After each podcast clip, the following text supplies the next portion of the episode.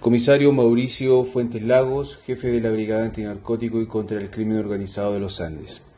Detective de esta brigada especializada, a través de su equipo MT0, en un trabajo realizado en forma mancomunada con el Ministerio Público, específicamente con la Fiscalía Local de acá de los Andes,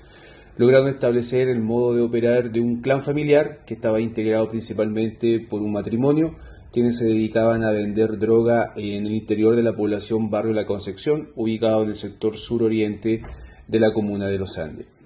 A través de trabajos eh, de análisis e inteligencia policial se pudo establecer que este punto de venta, denominado por los consumidores como la farmacia, estaba abasteciendo principalmente a los consumidores del sector suroriente de la comuna de Los Andes.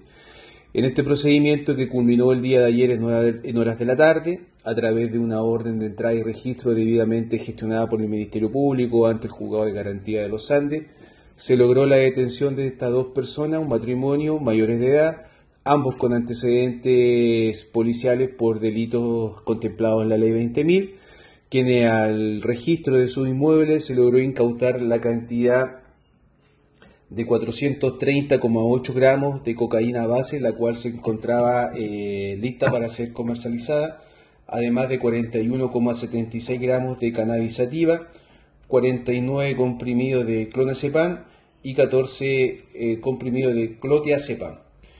Ambos imputados el día de hoy son puestos a disposición del juzgado de garantía de Los Andes por ser infractores a la ley 20.000 en su artículo tercero.